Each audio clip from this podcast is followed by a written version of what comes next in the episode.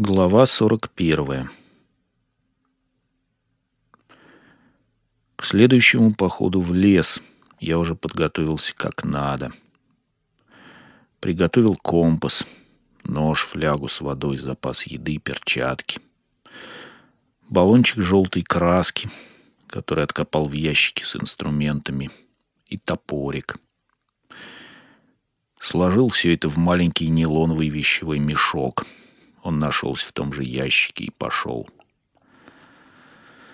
Опрыскался спреем от комаров, надел рубашку с длинными рукавами, обмотал шею полотенцем, надвинул кепку, которую мне дал Асима.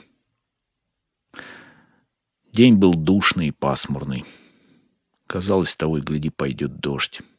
На этот случай в вещмешке лежала накидка. Стайки птиц, перекликаясь, чертили фигуры в небе, затянутым низкими пепельными тучами. До круглой поляны, как всегда, добрался без проблем. Стрелка компаса почти все время показывала на север. Я двинулся дальше, вглубь леса, оставляя на стволах деревьев желтые отметины, чтобы можно было вернуться назад. Баллончик с краской, не хлеб, которым в сказке отмечали дорогу Гензель и Гретель. Птицы не склюют. На этот раз в лесу было не так страшно. Все-таки я готовился. Чувствовал себя, конечно, напряженно, но сердце уже не билось, как в лихорадке. Меня разбирало любопытство. Хотелось знать, что там дальше, на этой тропинке. Мне надо знать, даже если там ничего нет. Внимательно поглядывая вокруг, я шаг за шагом продвигался вперед. То и дело до моего уха доносились непонятные звуки. То будто что-то с шумом падало на землю, то скрипело, как половицы, под чьей-то тяжестью. Были и звуки совсем странные, непередаваемые. Я даже вообразить не мог, что они означают. Они рождались то далеко-далеко, то где-то совсем рядом. Казалось, в этом лесу расстояние имело свойство растягиваться и сжиматься — Иногда над головой неестественно громко начинали бить крыльями птицы. Тогда я останавливался и прислушивался, задерживал дыхание, ожидая чего-то. Но ничего не происходило, и я шел дальше. За исключением этих неожиданных звуков тишину в округе ничто не нарушало, ветра не было, и даже листья над головой не шелестели — я слышал лишь собственные шаги, шорох раздвигаемой травы да сухой треск ломавшихся под ногами веток. В правой руке я держал топорик, который я перед выходом заточил на бруске. Шершавая рукоятка плотно лежала в ладони. Надобности в нем пока не было, но с этой увесистой штукой я чувствовал себя под защитой. Только от кого, собственно, мне обороняться? Ни медведи, ни волки в лесах на Сикоку не водятся. Ядовитые змеи, может, изредка и встречаются. Но если подумать хорошенько, скорее всего, самое опасное живое существо в этом лесу — я сам. Чего я боюсь, в конце концов? Уж не собственной ли тени? Тем не менее, идя по лесу, я чувствовал, что за мной кто-то подсматривает и подслушивает, наблюдает. Скрытые из виду, они, затаив дыхание, следили за мной. Откуда-то издалека прислушивались к моим звукам, гадали, куда я направляюсь и с какой целью. Но я по мере сил старался о них не думать. По всей вероятности, это плод моего воображения, иллюзия. А иллюзии, чем больше о них думаешь, имеют свойство множиться приобретать более выраженную форму. Может, статься перестают быть иллюзиями. Чтобы заполнить чем-нибудь тишину, я принялся насвистывать, подражая сопрано саксу Джона Колтрейна с его диска «My Favorite Things». Конечно, мои беспомощные трели не шли ни в какое сравнение с замысловатыми экспромтами Колтрейна — вытворявшего с нотным рядом нечто невообразимое. Я только подстраивался под оживший в памяти каскад его звуков. Ну и ладно. Хорошо хоть так получается. Я взглянул на часы пол одиннадцатого. Асима как раз готовился к открытию библиотеки. Сегодня среда. Поливает сад, протирает столы, кипятит воду для кофе. Короче, выполняет мою работу. А меня занесло в этот лес. И я забираюсь все дальше, в самую чащу. И никому не известно, что я здесь. Об этом знают только я и еще они. У меня под ногами тропинка, хотя, пожалуй, это слишком громко сказано. Больше похоже на естественную промоину. Когда в лесу сильный дождь, потоки воды устремляются вперед, размывая почву, унося с собой траву, подмывая корни деревьев. Огибают попадающиеся на пути скалы. Дождь кончается, вода уходит, оставляя после себя высохшее русло. Получается что-то вроде тропы, которая зарастает потом папоротником и травой. Чуть зазеваешься и, пожалуйста, где она, тропинка? Иногда приходилось карабкаться по крутым откосам, хватаясь за корни. Мелодия, которую изображал на своем сопрано-саксе Джон Колтрейн, внезапно оборвалась. В ушах уже звучало соло пианиста Маккоя Тайнера. Левая рука задавала отрывистый монотонный ритм, правая добавляла целую гамму повторяющихся раз за разом мрачных аккордов. Музыкант живо в мельчайших деталях, будто сцену из мифа рисовал картину, где из кромешной тьмы на свет Божий, как внутренности из чрева, выволакивали чье-то темное прошлое. Прошлое кого-то, кто не имеет ни имени, ни лица. По крайней мере, мои уж так воспринимали эту музыку. Настойчивый рефрен постепенно перепахивал поле реальности, перекраивал его на новый лад. В воздухе висел едва уловимый гипнотизирующий запах.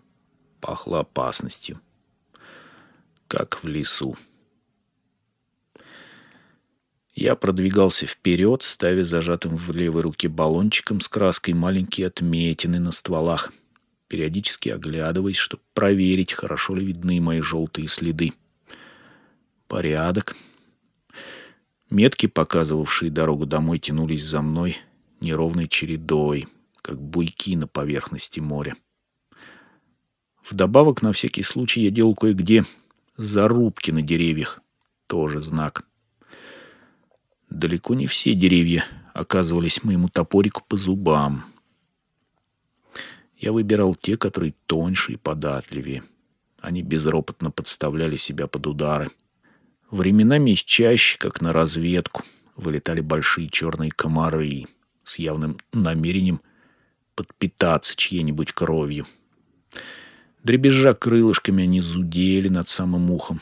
Я размахивал руками, хлопал себя по разным частям тела, и комары лопались со смачным звуком. Хотя некоторые твари все же успевали насосаться. Теперь чесаться будет. Сняв с шеи полотенце, я вытер испачканную кровью ладонь. Солдат, который тогда в горах учения проводили, тоже, наверное, комары доставали, если это летом было. Интересно, сколько весила их полная выкладка. Винтовка старого образца, что кусок железа. Патроны, штык, металлическая каска, несколько ручных гранат, ну и, конечно, сухой паек, вода, еще лопатка, окопы рыть, котелок. Килограммов двадцать будет. В любом случае, вес приличный. С мешком моим не сравнить. В голову пришла дикая мысль. А что, если я Сверну сейчас в заросли и нос к носу столкнусь с теми солдатами. Да нет. Они же пропали здесь шестьдесят с лишним лет назад. Я подумал о походе Наполеона в Россию, о котором читал, сидя на крыльце хижины. Французские солдаты, прошедшие долгую дорогу до Москвы летом 1812 года, тоже, должно быть, страдали от комаров. Да не только от комаров. Французам приходилось сражаться с массой всего. Не на жизнь, а на смерть. Голод и жажда, отвратительные утопающие в грязи дороги, заразные болезни, жуткая жара, партизанские отряды казаков, нападавшие на растянутые коммуникации, нехватка медикаментов, конечно, крупные сражения с регулярной российской армией. Когда французы заняли покинутую Москву, их армия уменьшилась с полумиллиона до ста тысяч человек. Я остановился промочить горло водой из фляжки. На часах ровно одиннадцать. Время открывать библиотеку. Я представил, как Асима распахивает ворота, занимает свое место за конторкой. На столе, наверное, как всегда, лежит длинный остроточный карандаш.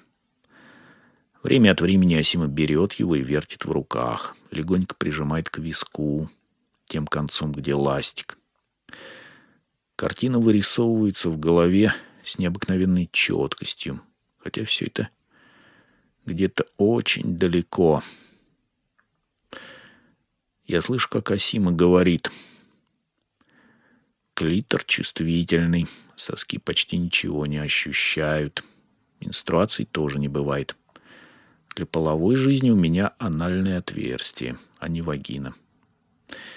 Я вспомнил Асиму, который, отвернувшись к стене, спал тогда на кровати в хижине.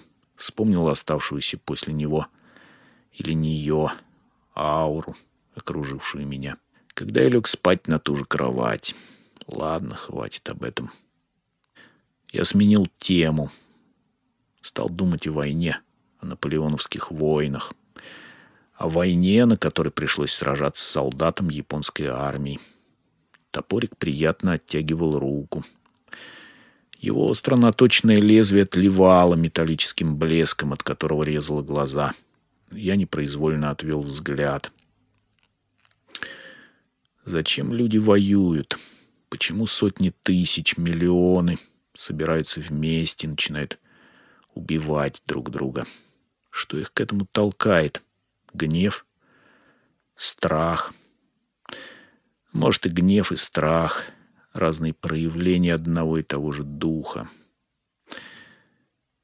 Я врезал топориком по дереву. Оно неслышно застонало.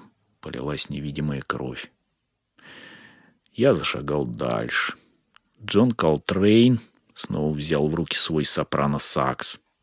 Рефрен перепахивал реальность, перекраивая ее на новый лад — Душа вдруг незаметно перенеслась в мир сновидений. Все тихо вернулось к тому, что было. Мы вдвоем с Сакурой. Я обнял девушку и вошел в нее. Не хочу больше, чтобы меня дурачили. Не хочу продолжения хаоса. Я уже убил отца. С матерью такое сделал. Теперь еще и с сестрой. Если я в самом деле проклят, Нечего дергаться, сопротивляться пусть. Все кончается поскорее, раз так запрограммировано.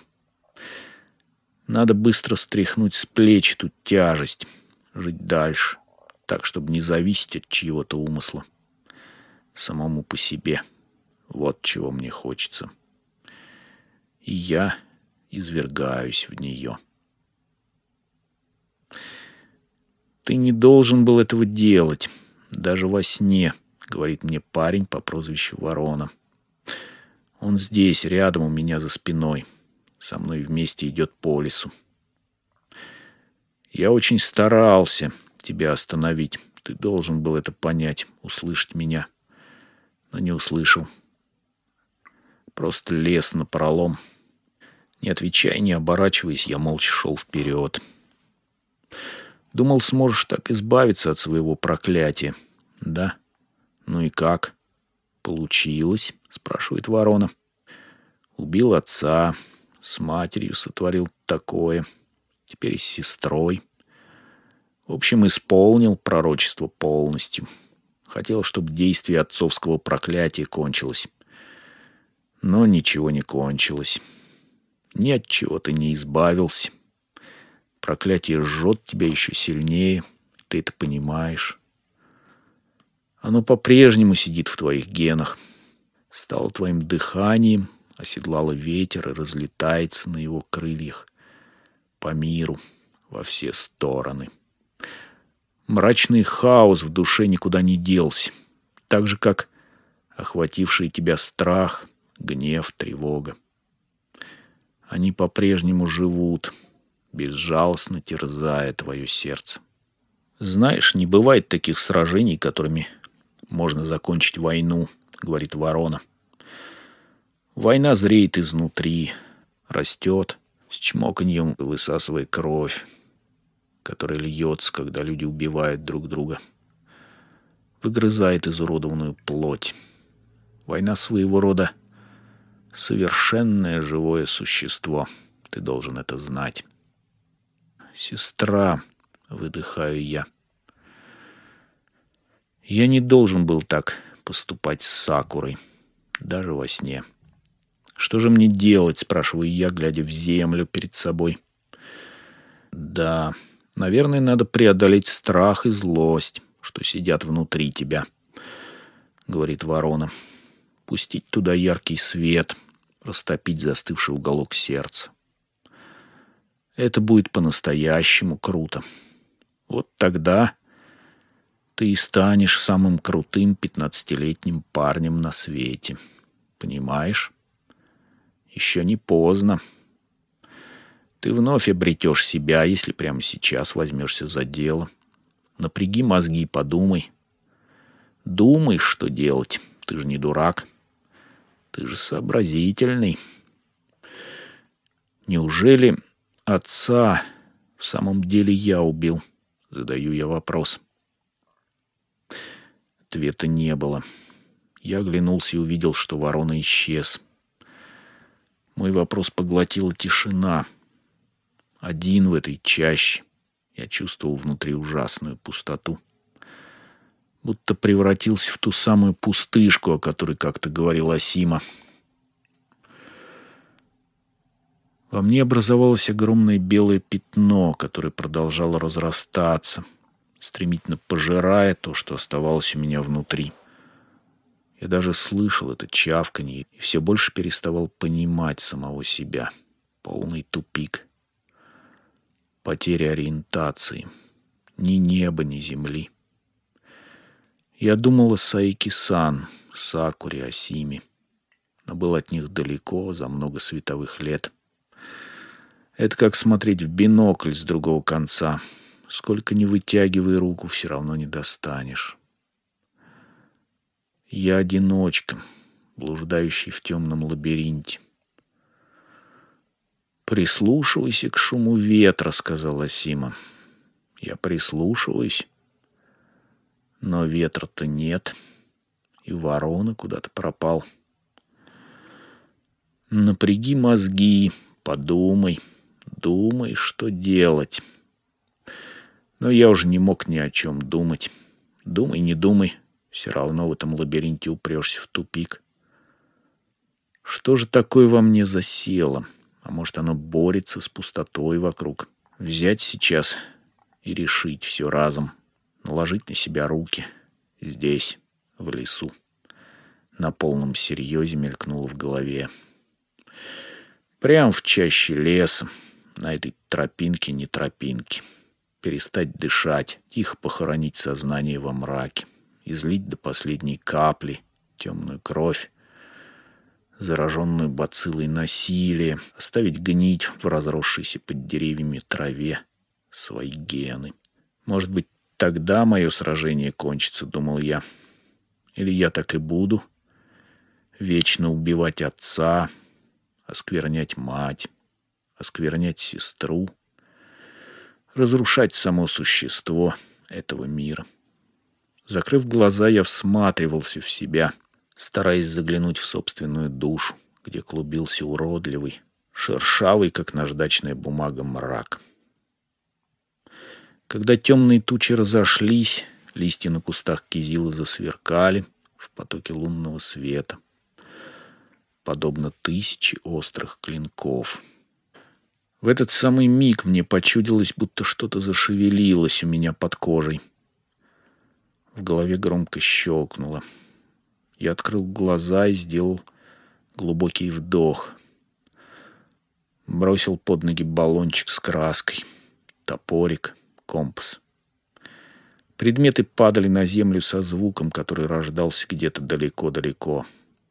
Тело сделалось удивительно легким. Я сбросил с плеч мешок. Чувства обострились. Воздух казался прозрачнее, лес гуще. В ушах по-прежнему звенело непостижимое соло Джона Колтрейна, и конца ему не было. Подумав, я достал из вещмешка охотничий нож, сунул в карман. Тот острый нож, который забрал из стола у отца в кабинете. Если понадобится, им можно рассечь на запястье вены и выпустить на землю всю кровь. И механизм сломается. Я вступал в самую чащу. Полый человек. Белое пятно, пожирающее само себя. Поэтому бояться в лесу больше нечего. Совсем нечего. И я вступил в чащу.